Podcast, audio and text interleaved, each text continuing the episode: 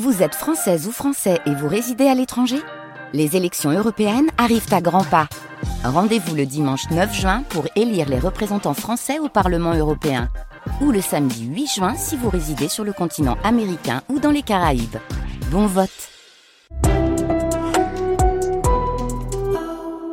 Eh bien évidemment, la route, le trafic, plutôt correct, sauf sur le boulevard périphérique sud de Lille avec ce ralentissement à hauteur du lycée Baggio dans le sens Lille vers Paris. La météo, Pascal. Un temps couvert ce matin et puis de belles éclaircies. Dans l'après-midi, les températures 5 à 7 degrés ce matin. Pascal Thiebol des peines de prison pour sanctionner un trafic de déchets entre la Belgique et la France. De 18 mois à 5 ans de prison prononcés par la GIRS de Lille, c'est la juridiction interrégionale spécialisée. Les 9 personnes qui ont été jugées au mois de décembre ont été reconnues coupables d'avoir, à des degrés divers, participé à l'importation frauduleuse de 10 000 tonnes de déchets de la Belgique vers la France. C'était entre 2018 et 2020. Certains de ces déchets s'étaient retrouvés par exemple à Lone Plage, à Lourches ou encore à Téteghem, d'autres en Lorraine. Les peines de prison s'accompagnent de dommages et intérêts, plus de 800 000 euros à payer à Suez, notamment pour des factures impayées. L'avocate de plusieurs parties civiles, Muriel Rueff, salue ces sanctions, mais regrette que le préjudice à l'environnement n'ait pas été mieux pris en compte. On n'a pas une idée claire du préjudice qui a été causé, par exemple. On ne sait pas si c'était au-dessus d'une nappe phréatique, si cette nappe a été polluée. Il y a plein de choses dont on ne sait pas sur le préjudice que ce gros trafic de déchets a généré. En fait, c'est peut-être mal adapté à un procès qui veut tout résoudre en dommages et intérêts et en peine de prison. C'est que les préjudices à l'environnement, c'est pas que ça. Et c'est euh, aussi une connaissance, en fait, euh, une connaissance des choses que souvent euh, les personnes privées, qui sont les premières victimes, parce que par exemple c'est leur terrain ou c'est leur commune, n'ont pas forcément les moyens, elles, de connaître, parce que c'est des investigations qui coûtent parfois cher, des expertises qui coûtent parfois cher, et une prise en charge de la réparation de ce préjudice qui est cher. Et ce coût-là, ces connaissances-là, sont pas forcément apportées par euh, un procès pénal. Je vous rappelle les peines 18 mois à 5 ans de prison prononcées donc hier. Un policier a fait usage de son arme hier à fin mars dans le Valenciennois pour stopper le conducteur d'une voiture qui refusait de s'arrêter. L'homme était poursuivi depuis une demi-heure après une tentative de cambriolage d'une maison à la Sentinelle dans la nuit de lundi à mardi alors que la voiture était bloquée sur une petite route.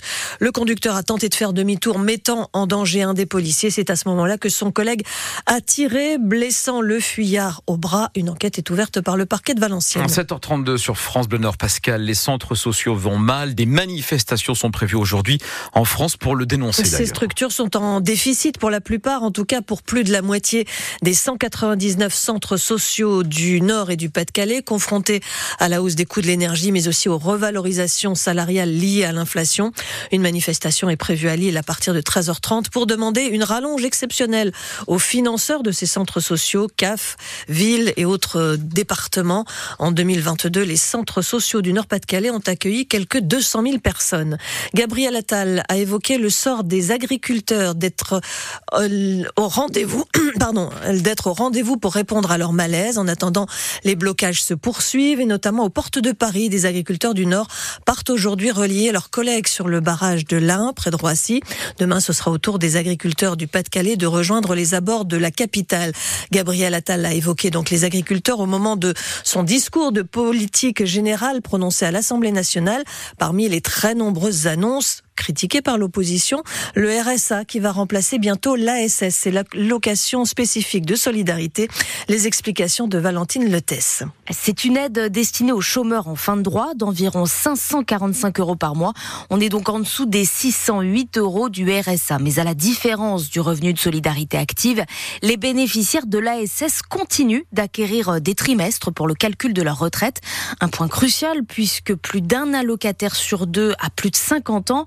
Avec le RSA, ils survivront, résume le président du syndicat des cadres CFCGC. Mais à la retraite, ils seront encore plus pauvres, souligne François Omril, et peut-être même avant, puisque l'ASS permet aussi de cumuler cette allocation avec d'autres revenus, tant que le bénéficiaire ne dépasse pas les 1270 euros par mois, environ 2000 pour un couple, alors que le plafond du RSA est plus de deux fois inférieur. En clair, explique Denis Gravouille de la CGT, des hommes et des femmes se retrouveront sans rien du tout parce que leur conjoint conjoint touche un SMIC. Fin 2021, la SS était perçue par près de 322 000 bénéficiaires contre un peu plus de 2 millions de personnes pour le RSA. Les départements qui financent justement ce RSA dénoncent aujourd'hui un manque de concertation et redoutent un transfert de charges auquel ils ne pourront pas faire face. Il y a eu la neige, il y a maintenant les agriculteurs. Ça fait beaucoup pour les transporteurs routiers qui soulignent des pertes d'exploitation avec des temps de parcours rallongés pour les chauffeurs. Tout cela pèse sur la trésorerie, indique la FNTR, la Fédération nationale des transports routiers. Nous l'évoquerons tout à l'heure à 8h moins le quart avec son secrétaire général dans le Nord, euh, Olivier Arrigo, qui est l'invité de France Bleu Nord ce matin. 7h35 sur France Bleu Nord, le LOSC. Pascal recrute un joueur à quelques heures de la fin du mercato d'hiver. L'international espoir portugais de 20 ans, Thiago Moraes, qui s'est euh, engagé avec le club de football lillois jusqu'en 2028. Il jouait jusqu'à présent avec le club portugais de Boavista. Euh, première recrue du LOSC hein, cet hiver avec ce, ce, mercato qui se termine demain soir. Les basketteuses de Villeneuve d'Ascq atteignent les quarts de finale de l'Euroleague pour la première fois dans l'histoire du club. Hier soir, elles ont décroché leur ticket en battant les Polonaises de Polkowice 85 à 72. En quart de finale, le SBVA affrontera les Hongroises de Miskolc. Ce sera au meilleur des trois matchs du 21 février au 6 mars. L'Europe ce soir pour euh, les basketteurs de Gravelines. Le BCM en déplacement en Espagne pour affronter Saragosse. Et puis en championnat de Pro B, toujours chez les hommes, deux défaites pour les basketteurs de Lille et de Denain. Les Lillois battus par Vichy 66-55. Les Denaisiens dominés par Antibes 86-84.